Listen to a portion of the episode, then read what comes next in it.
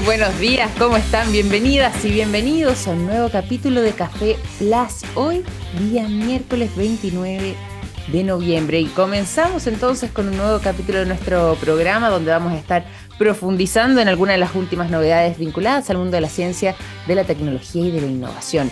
Y vamos a partir durante esta jornada contándoles algunas novedades que están relacionadas a temas... Eh, o más, más que temas, a evidencias de, em, de dinosaurio que habrían estado presentes y que han sido parte de una nueva revelación que eh, contempla la posibilidad de que esas eh, huellas que hayan sido encontradas tengan una data de hace 135 millones de años atrás. ¿Y por qué nos estamos enfocando en los dinosaurios para abrir este capítulo? Bueno, de partida, porque esta, este descubrimiento, este hallazgo de estas huellas fueron ubicadas en la formación de Botucatu, esto es en Brasil, en una zona desértica donde ya se han reportado el hallazgo de distintos dinosaurios, todos ellos terópodos. Y bueno, en este caso, este, estas huellas de dinosaurios encontradas en Brasil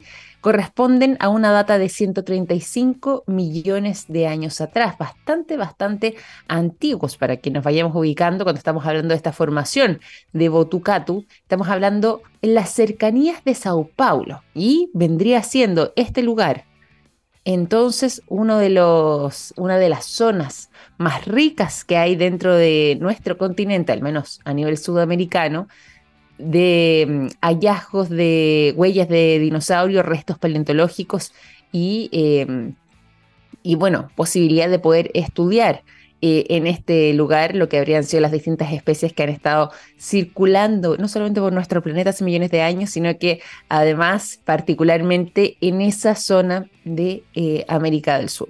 Siguiendo con parte de lo que tiene que ver con este mm, hallazgo, les cuento que se tratarían, como les decía antes, de eh, un terópodo, que es un terópodo carnívoro que habría tenido un tamaño bastante pequeño y que habría sido particularmente rápido, que habría alcanzado una altura de tan solo 1.5 metros de longitud. Ojo con esto, porque además estamos hablando de eh, un tipo de dinosaurio que, eh, claro, nosotros decíamos de los pequeños, sí, pero comparado con eh, las otras especies, ¿cierto? Era claramente lo más chiquitito. No es que un metro y medio sea poco, sino que si lo hacemos comparativamente con los restos de los dinosaurios, era de los dinosaurios de tamaño pequeño en comparación. Y más allá de eso, este mm, terópodo en realidad, este dinosaurio, habría tenido una particularidad que em, gracias a sus huellas eh, se ha logrado establecer que tenían una enorme capacidad de adaptación a eh, las dunas de arena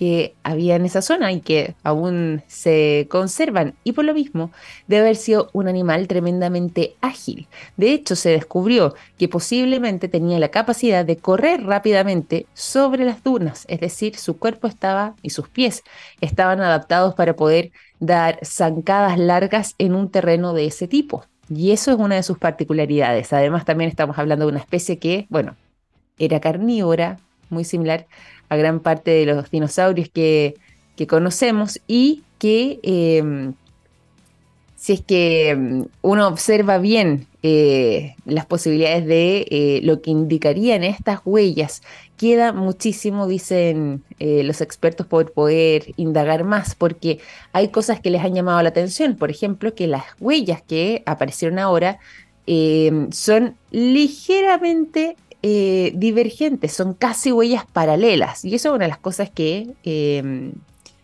que inmediatamente captó la atención de los paleontólogos que descubrieron todo esto, sumado además al hecho eh, de que muestran bajas rotaciones de vías positivas y negativas, es decir, no se da eh, la sensación de que existan huellas o marcas de cola o de arrastre. Y esto también es algo que es parte de la investigación que van a tener que continuar. Quienes han estado indagando en eh, todo esto, sobre todo contemplando la posibilidad de eh, que haya mucho que no sepamos sobre estos terópodos que habitaron en Brasil y cuyas huellas ya han estado haciendo noticia y dando la vuelta al mundo. Vamos a continuar también en el programa, vamos a tener otros temas vinculados además a temas así bien de, del pasado, ¿ah? vamos a hacer hartos viajes también, porque mm, vamos a seguir posteriormente eh, revisando información, pero ahora ya no los dinosaurios, sino que de los propios seres humanos, que hay una publicación muy em, controversial, podríamos decir, que ha em, emitido la revista Nature y que se hace una pregunta, dice, una pirámide de 27.000 años de antigüedad. Bueno, esta es una controversia extraordinaria que está eh, literalmente golpeando al mundo de la arqueología y es parte también de eh, los contenidos más recientes, justamente porque eh, se ha estado analizando una antigua pirámide, una estructura piramidal que estaría ubicada en Indonesia y que al parecer sería la más antigua del mundo. Y algunos señalan que su antigüedad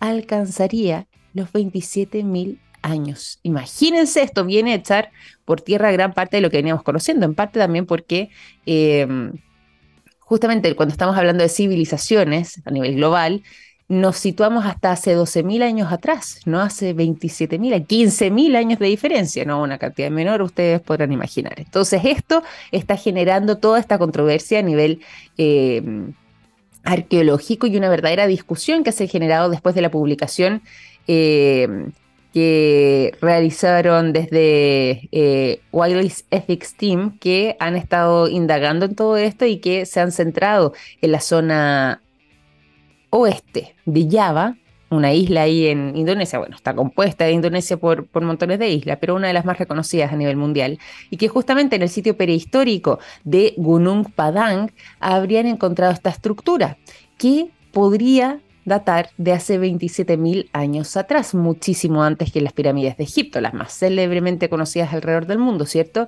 Y eh, si bien hay varios eh, críticos respecto a lo que ha sido esta publicación y que dicen no, no nos hace sentido la data de antigüedad de estas eh, pirámides, o al menos como lo está estableciendo más bien eh, quienes han estado detrás de este descubrimiento arqueológico, puede ser que haya quizás señalar algunos, algunos errores en la lectura de la prueba del, del carbono 14, que es la que tiende a eh, utilizarse para datar, por ejemplo, eh, estructuras o algunos elementos eh, de larga data en el tiempo. Y en este caso, si bien señalan también los críticos que no les parece posible por esta razón, también indican que los seres humanos hace 27.000 años atrás al parecer no habrían tenido las habilidades para poder construir ese tipo de pirámides, al menos en ese periodo del tiempo.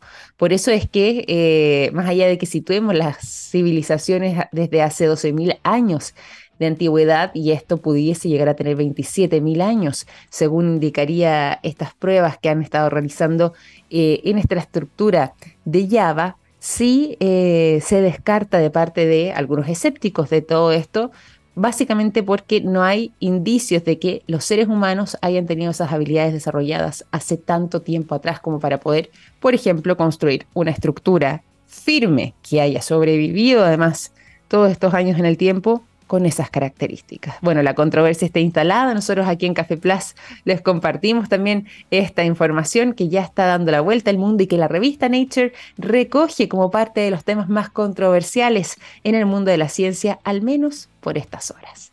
9 de la mañana con 15 minutos. Vamos a seguir en Café Plus para irnos a la música en esta jornada. Los quiero dejar con el sonido de Wooden Ships. La canción Lazy Bones es lo que suena en Café Plus. Ya son las 9 de la mañana con 19 minutos, seguimos en Café Plus para irnos a la información y a continuación les voy a contar a ustedes lo que a mí me contó un pajarito.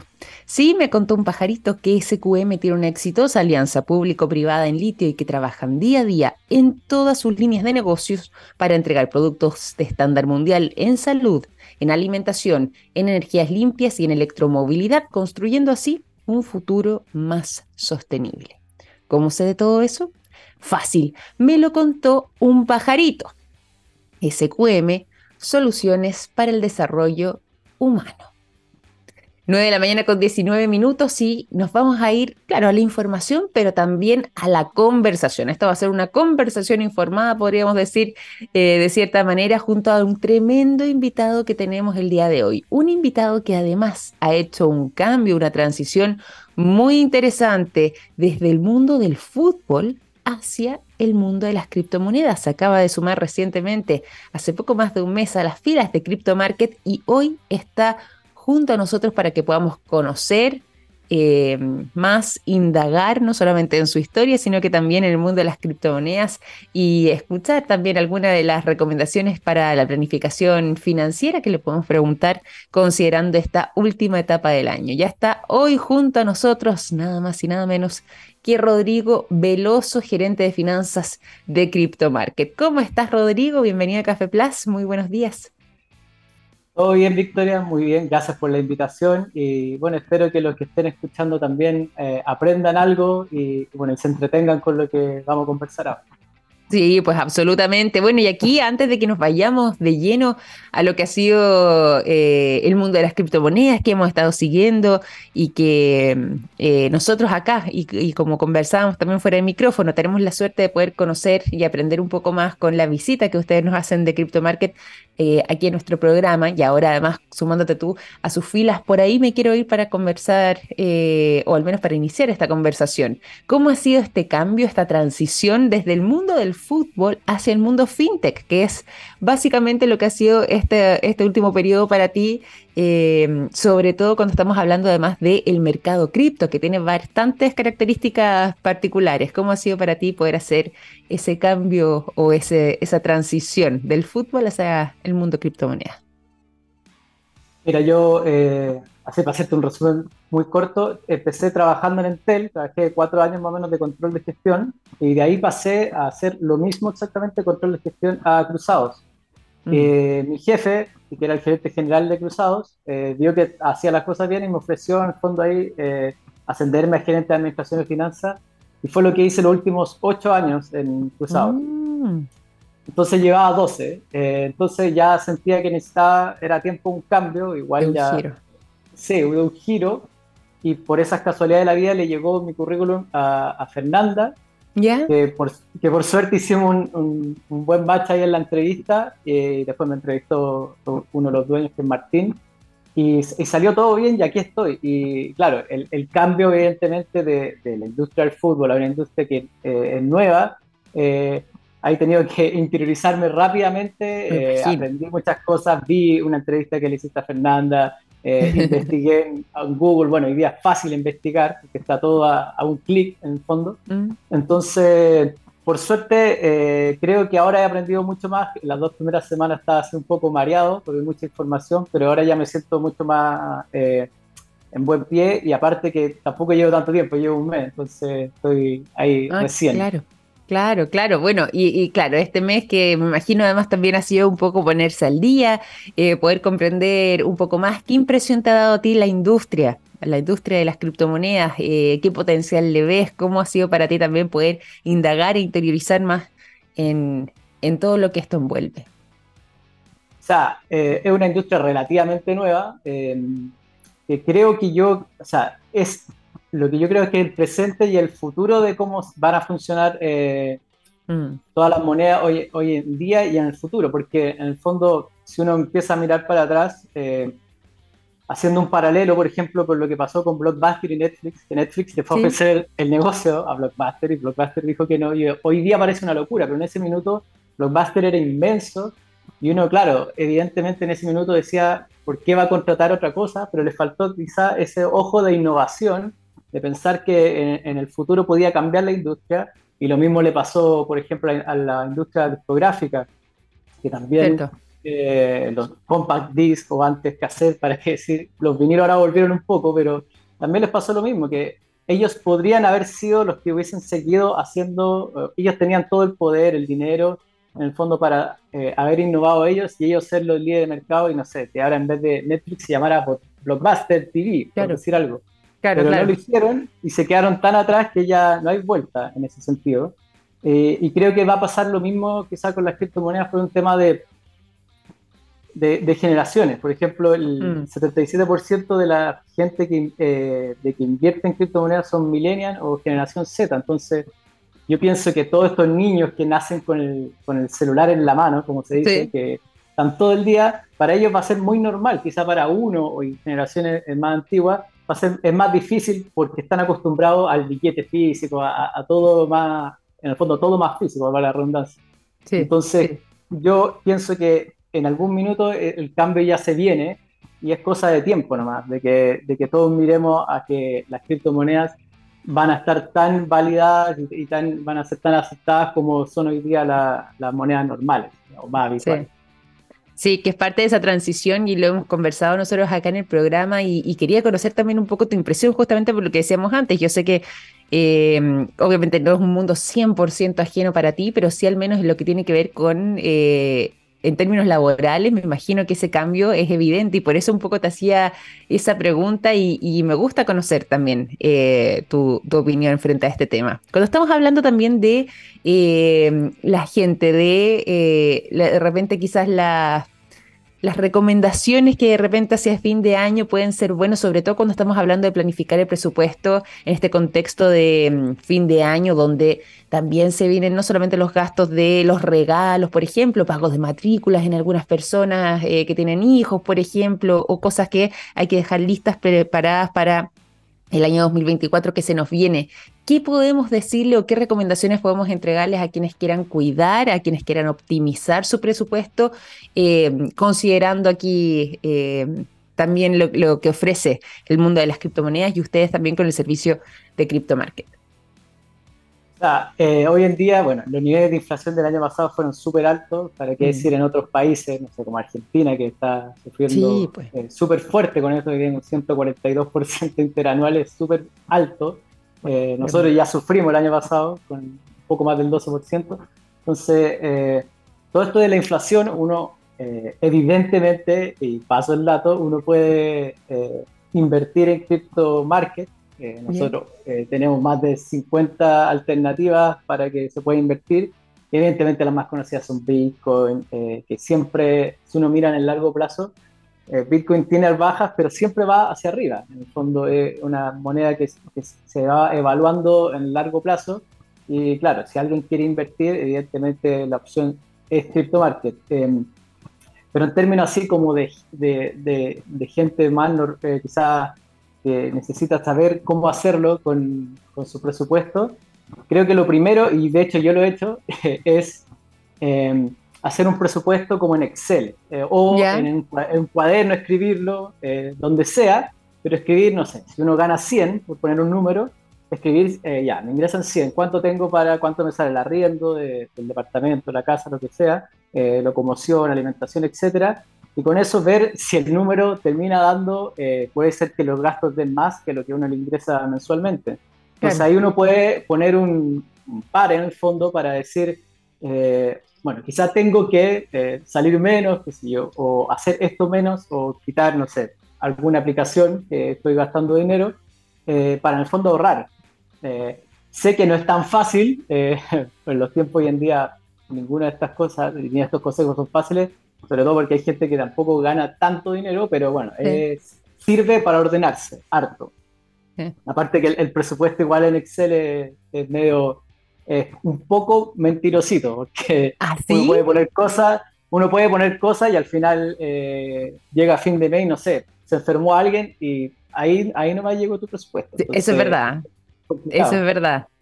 Eso, eso es muy cierto, cierto. Y bueno, lo que decías tú también acá de estos como gastos un poco fantasma o medio vampiro, ¿cierto? Como de repente puede ser alguna suscripción que tenemos, eh, quizás algún tipo de servicio que, que, no necesariamente utilicemos tanto, como por ejemplo a propósito de, de que antes ponías el caso de eh, Netflix, bueno, no estoy diciendo particularmente eso, pero de repente uno puede tener cuentas en cinco plataformas distintas y de las cuales ve una o dos y las otras tres ahí están generando un gasto innecesario y poder ordenar, bueno, quizás ahí con, lo que decías, eh, con, ciertas aprensiones nomás en el tema del Excel, pero por lo menos tener una noción eh, un panorama de, en qué se está yendo nuestro dinero, pues es una buena forma. ¿Qué pasa también con lo que tiene que ver con las inversiones? Eh, ¿Es recomendable diversificar o no? Si es así, ¿en qué tenemos que fijarnos? ¿Qué podríamos eh, comentar al respecto?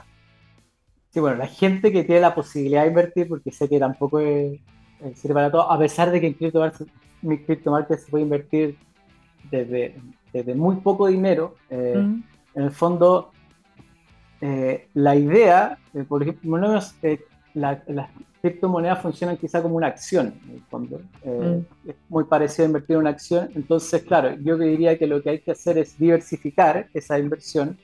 idealmente, no sé, si vas a poner dinero y pones en Bitcoin, quizá poner en dos o tres más. y em, en el fondo hay que hay que disculpa, hay que hacer que, esa inversión en el fondo vaya generando, eh, o sea, hay que esperar eso, hay que esperar evidentemente que, no hacer que esta inversión sea automática. Eso pasa mucho, que la gente quiere invertir y siente que el, tiene que ser, no sé, en un mes ver eh, utilidades y en verdad como son un poco como estos gráficos de dientes de sierra que suben y bajan, eh, quizá hay que mirar un poco para atrás, respirar profundo y dejarla pasar y no sé, son inversiones que quizás son a, mediano o largo plazo, dos, tres, ojalá cinco años, pero claro, no toda la gente quizás tiene para invertir, o quizás sí se puede, no sé, sacar desde 10 mil pesos, eh, invertirlos mensualmente, y claro, a final de año ya son 120 mil más lo que haya ganado la moneda en sí, y, eso evidentemente va generando algo, eh, mucho más que no invertir nada, o sea, incluso que fuesen mil pesos ya te va generando un adicional que uno no tiene eh, presupuestado. Claro, claramente, pues, absolutamente, absolutamente en ese sentido. Bueno, oye, y ahí a propósito de esa diversificación que se vuelve eh, interesante y que, y que puede contribuir a quienes puedan eh, invertir. ¿Cómo hay que ir haciendo ese rastreo, ese monitoreo de las inversiones? ¿De qué manera eh, o con qué periodicidad podemos, por ejemplo, eh, mantenernos informados, estar atentos para que, claro, estemos eh, un poco evaluando la situación, pero al mismo tiempo o no nos sobrealertemos o al revés, no tengamos quizás pics de felicidad por cosas que todavía pueden estar variando? ¿Cómo debe ser ese monitoreo permanente a nuestras inversiones? O sea, se pueden ir mirando diariamente, pero hay que tener un estómago eh, bien fuerte para, para eso, porque como hay días que bajan, uno le dan ganas de sacar el dinero a un tiro. Entonces, evidentemente tiene que uno ponerle pausa a eso. Mm. Eh, y, y, en el fondo esperar. Yo diría que hay que esperar, hay que estar mirando, eh, si uno saca el dinero, pues, pasa mucho esto, que baja, no sé, por ejemplo, una criptomoneda baja, la gente saca el dinero y dice, no quiero perder más, pero en el fondo uno pierde solamente cuando saca el dinero. Si uno lo deja ahí en algún minuto, por ejemplo, lo que pasó Bitcoin hace dos años que bajó, ahora está subiendo, eh, entonces uno no pierde ese dinero. Entonces uno tiene, por eso te digo que es como una inversión a, mediano o largo plazo, porque si uno se desespera, eh, termina pasando eso que termina eh, perdiendo el dinero al sacar la inversión. Totalmente. Y eso es peligroso, es peligroso porque en el fondo no te sirvió para nada invertir y al revés, perdiste dinero. Y para eso, si uno no es eh, muy adverso al riesgo, debería quizá colocarlo en, depósito a plazo, pero tienes que ser muy, muy adverso al riesgo, porque en el fondo el depósito a plazo va por debajo de la inflación por lo general, entonces es casi es para mantener el dinero estable en el fondo, en el tiempo. Sí, pues, absolutamente, completamente, y, nos queda claro también eh, parte de, esa mirada además. Eh, cuando estamos hablando también de, em, de lo que es una de las cosas que de repente se nos aprieta la guata eh, cuando estamos hablando de esto, pero que tiene que ver con las deudas. ¿Cómo podemos administrarla para que esa deuda no sea este dolor de estómago, ¿cierto? Que mencionábamos recién y eh, pueda ser algo con lo que podamos también eh, quizás jugar, sobre todo en épocas complejas. A ver, el, tema de la deuda, es, ¿Mm? es, un gran tema. sí. hay que tratar de evitar hay que volver más atrás, quizás hay que evitar las deudas innecesarias. Eh, sé que hoy día es muy difícil porque antes, por ejemplo, uno en televisión daban comerciales, todavía lo siguen dando, pero, pero hoy en día eh, en el celular te llega exactamente lo que tú buscaste en, el, buscador, para no decir el nombre. Eh, y te sale todo, y empieza a salir todo relacionado a eso, entonces es súper difícil, eh, como estas compras innecesarias, no hacerla. Pero si uno la hace, en el fondo, eh, solo quedaría en el fondo, yo diría que una opción es educarse financieramente, creo que quizá en el... Mm. Eh, a, mi, gusto, en los colegios deberían hacerlo, en mi colegio no lo hicieron por lo menos, que es educar a la gente financieramente porque en el fondo uno vive con el dinero mucho tiempo en la vida, quizá incluso antes de empezar a ganar, ¿no? Eh, uno empieza a vivir con él y no sabe qué hacer en el fondo. Y hoy en día, eh, la suerte es que está YouTube, que es gratis. Si uno busca, eh, de hecho lo hice, buscar como educación financiera y te aparecen videos, no sé, para hacerlo fácil, si uno va y, busca el que tiene más visitas, probablemente sea el, probablemente, no, no necesariamente es el mejor, y te va a servir más que no haberlo visto. O sea, seguro que puedes mm. educarte más financieramente hoy en día yo creo que todo, todo se puede hacer por YouTube, desde, no sé, desde aprender a tocar un instrumento de música. Eh, Cierto. Sí, todo, todo, inglés, todo está, y incluso todo es gratis, eh, incluso para, para pagar, no sé, incluso si quieres hacer ejercicio, puedes hacer ejercicio. Yo hago, veo algunos videos de YouTube y hago, y todo es gratis en el fondo, y ni siquiera hay que pagar por YouTube. Eh, o sea, se puede, pero, pero no es necesario, y en el fondo eso es, que en el fondo la gente se eduque que vea, porque hay mucha gente que quizás no, le da un poco de, lata, entre comillas, em, leer. Entonces, si no quieren leer, vean el video de YouTube 5 o 7 minutos y, cada vez que va viendo un video va entendiendo un poco más de, este, de todo lo que es la educación financiera. Sí, y ahí uno va indagando y va conociendo y se va profundizando eh, bastante más y con mucho conocimiento, como decías tú, disponible para todos.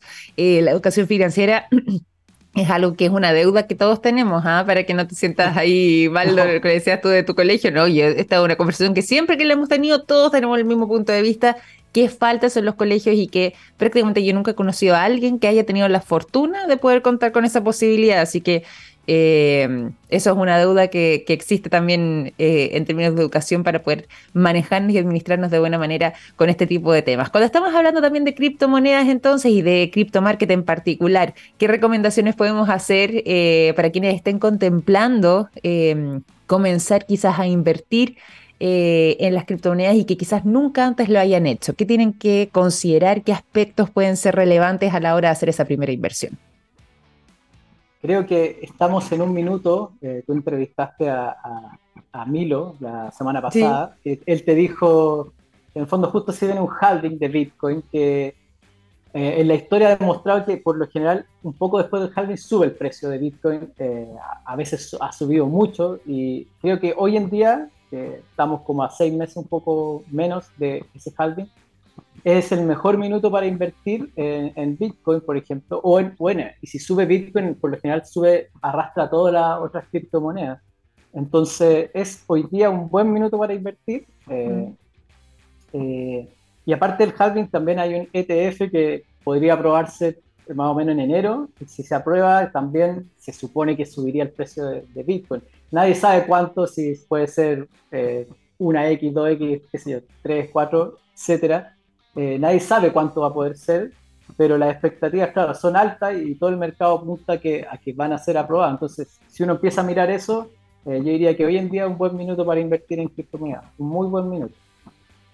Y es bueno además ahí poder contar con eh, quienes no solamente cuentan con experiencia, sino que además eh, han sido también evaluados, como es el caso de Crypto Market, eh, para poder conocer un poco más, para poder eh, contar con asesoría. Nos estaban contando además hace poco en las últimas conversaciones de esta posibilidad que ya existe de tener trato uno a uno con la persona real, digamos, para resolver dudas, para que nos haga una videollamada en caso de que haya alguna transacción, por ejemplo, que no sepamos cómo hacer y poder contar con esa comunicación fluida, fácil y sobre todo además educativa para quienes eh, nos escuchan puede ser una muy buena posibilidad, sobre todo que es parte de los sellos de CryptoMarket eh, en este vínculo con sus clientes. ¿Te parece que entreguemos redes sociales, sitio web donde podamos contactarnos?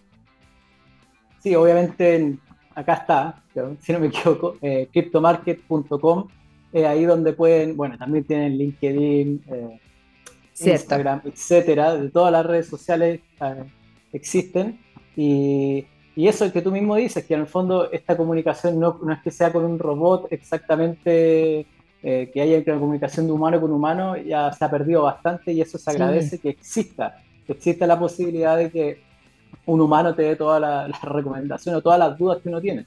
Que al final el robot te da las respuestas que son, en el fondo, te da alternativas. a veces hay, hay que hay un poco eh, como, como sin nada que hacer, eh, o quizás no te responde y ahí se te contacta con un ejecutivo, pero en el fondo es súper largo ese proceso y claro, y nosotros en CryptoMarket tratamos de, siempre estar como liderando todo e innovando, porque es la única forma de siempre eh, llegar a resultados eh, eh, exitosos.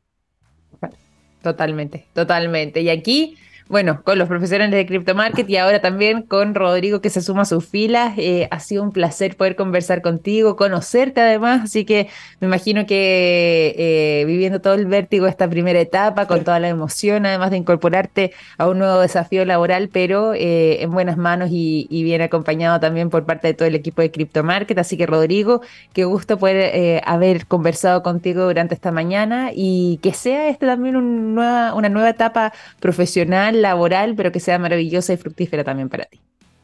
Gracias, muchas gracias por la invitación, así que eso, espero que nos estemos viendo pronto. Genial, aquí estaremos esperándote. Pues.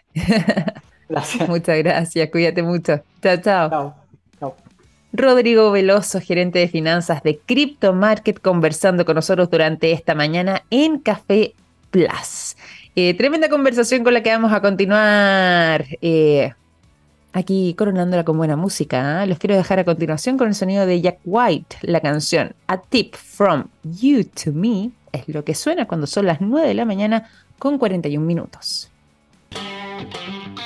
Ya son las 9 de la mañana con 44 minutos, seguimos en Café Plus, nos vamos a ir a la información e inmediatamente aprovecho también de contarles a ustedes lo siguiente. En SQM, Trabajan en innovación y en tecnología para crear productos de alto valor agregado desde Chile para el mundo. Así es, SQM es una empresa chilena con presencia global, comprometida con la sostenibilidad y con las comunidades. ¿Cómo sé de todo eso? Fácil. Me lo contó un pajarito. SQM, soluciones para el desarrollo humano. Seguimos aquí en nuestro programa, como les decíamos recién, nos vamos a ir entonces de lleno a la información y a todo lo que ha estado sucediendo en materia de ciencia y de tecnología. Y en este caso vamos a irnos directamente a lo que está pasando en Guatemala con un hallazgo que está dando la vuelta al mundo, porque francamente una sorpresa. Lo que vendría siendo el descubrimiento de una enorme montaña submarina que está ubicada en eh, las aguas, ¿cierto?, de ese país y que podría ser más grande incluso que el edificio más alto del mundo, incluso si es que lo comparamos con el Burj Khalifa, que es este edificio que está ubicado en Dubái, que hoy por hoy es el más grande de eh, nuestro planeta. Bueno, este, esta montaña submarina vendría teniendo una altura aproximada de el doble del porte de ese edificio. Es decir, así de grande es. Ustedes, bueno, no sé si es que habrán tenido la suerte de ir a Dubái, pero si es que es el caso, o bien quienes han podido ver fotos de turistas que están dando vuelta y que muchas veces intentan retratarse junto a ese edificio, se habrán dado cuenta que casi siempre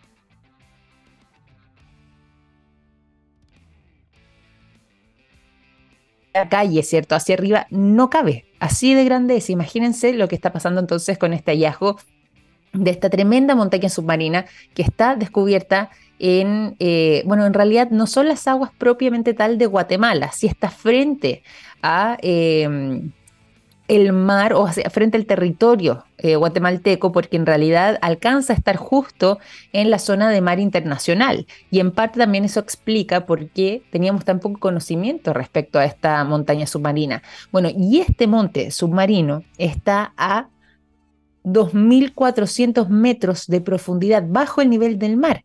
Tiene una altura aproximada de 1.600 metros. Por eso les decíamos, es prácticamente el doble del edificio más grande del mundo hoy por hoy. 1.600 metros de altura. Abarca además una extensión de 14 kilómetros cuadrados. Estamos hablando de realmente una estructura gigante, enorme, eh, y las que ha estado sorprendiendo, ¿cierto?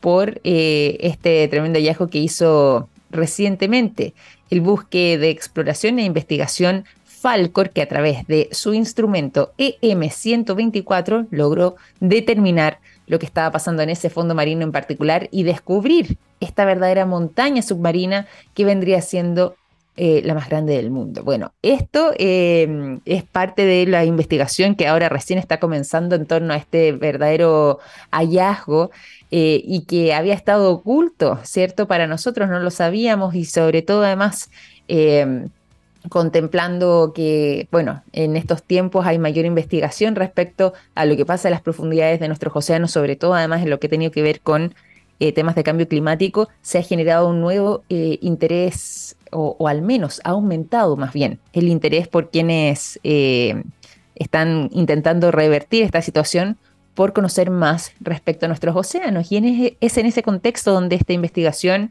eh, se realiza y donde se conoce esta zona que no había sido explorada en profundidad de ese em, fondo marino frente a eh, Guatemala en zonas de aguas internacionales, pero que nos daría cuenta entonces de este em, esta geografía con la que cuentan, al menos por esa zona, y que vino a sorprender con este hallazgo de esta montaña marina que no se conocía, pero que vendría siendo eh, de momento el más grande que eh, tengamos, de los que tengamos registro. Todo esto y digo, ¿por qué menciono el de momento? Bueno, porque justamente existen a lo menos 100.000 montes o montañas submarinas inexplorados a más de mil metros de profundidad bajo el nivel del mar.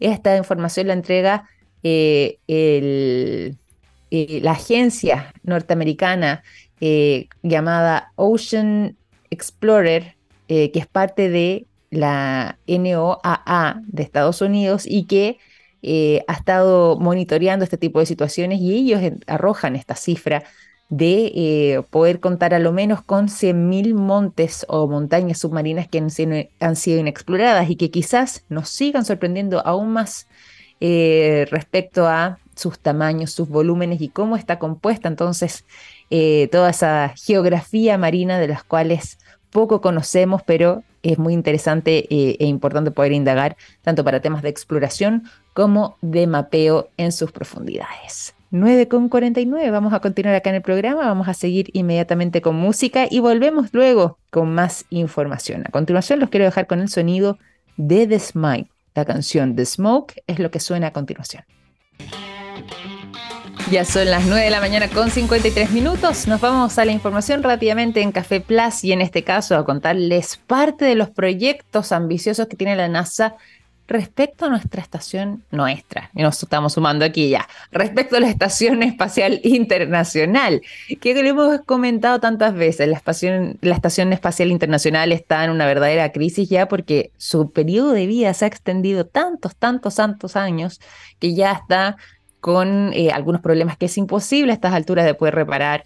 Eh, claramente, además, tiene y presenta algunos desperfectos que em, han estado parchando durante todos estos años, pero bueno, pese a todo, sigue en funcionamiento, aunque de haber bajado ya o al menos de haber culminado su eh, periodo de vida hace muchísimo tiempo atrás, pero nadie había tenido la voluntad de poder hacer algo al respecto realmente. Bueno, Finalmente, y solo a pocas horas de haber conocido un video que hacía una especie de tour virtual, eh, lo hacía un astronauta, así como casi a modo selfie, un tour virtual por cómo era la Estación Espacial Internacional y por primera vez no solamente pudimos imaginarla, sino que verla.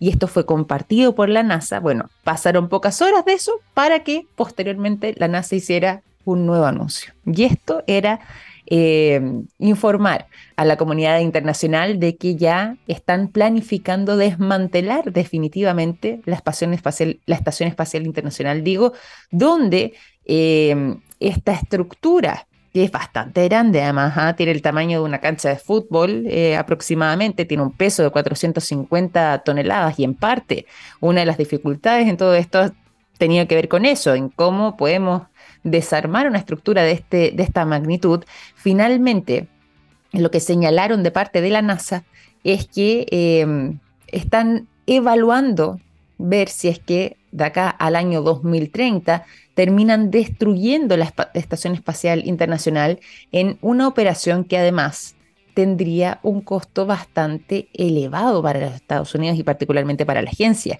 Cerca de mil millones de dólares se estima podría eh, costar realizar esta maniobra, sumado además a otro riesgo, y es que eh, los expertos advierten que frente a la posibilidad de que fragmentos de la Estación Espacial Internacional caigan a la Tierra sin control, podrían ser lo suficientemente grandes, lo suficientemente pesados como para poder ocasionar, por ejemplo, la pérdida de vidas humanas. Y por supuesto también el peligro que hay frente a em, también daño a infraestructuras, a viviendas, en fin. Esto en caso de que sea algo descontrolado. ¿Por qué? Porque la NASA ha establecido de que van a seguir evaluando mecanismos para poder hacerlo, evitando riesgos innecesarios, como por ejemplo la posibilidad de que algo así ocurra, es decir, de que caigan estos fragmentos de la Estación Espacial Internacional hacia nuestro planeta sin control y ocasionen tantos estos daños eh, como por ejemplo el riesgo a la vida de la población o de seres humanos, dependiendo de dónde vayan cayendo estos pedazos o estos fragmentos. Bueno, de todas formas, durante los próximos meses se van a seguir evaluando mecanismos que apunten en poder minimizar cualquier tipo de riesgo, ojalá a punto cero, ¿cierto? Para que ya eh, en algunos meses más nos entreguen esa información y nos cuenten de qué manera va a estar eh, trazado el mecanismo que utilizarán para poder formular este plan de modo de que em, se pueda ya de una vez por todas dar de baja la Estación Espacial Internacional, obviamente sin implicar esto un riesgo para las personas. Así que esta iniciativa eh, de origen internacional que corresponde a Estados Unidos, a Rusia, Japón, a Canadá y algunos países de Europa, ahora al menos Estados Unidos a través de la NASA eh, terminará por concluirla como ya anunciado recientemente. 9 de la mañana con 57 minutos. Vamos a ir finalizando este capítulo de Café Plus. Les quiero agradecer a todos ustedes por habernos acompañado e invitarlos a seguir en sintonía porque hoy es jornada de día miércoles, así que ya comienza Oh My Geek Next. Que esté muy bien, cuídense mucho, un gran abrazo. Chao, chao.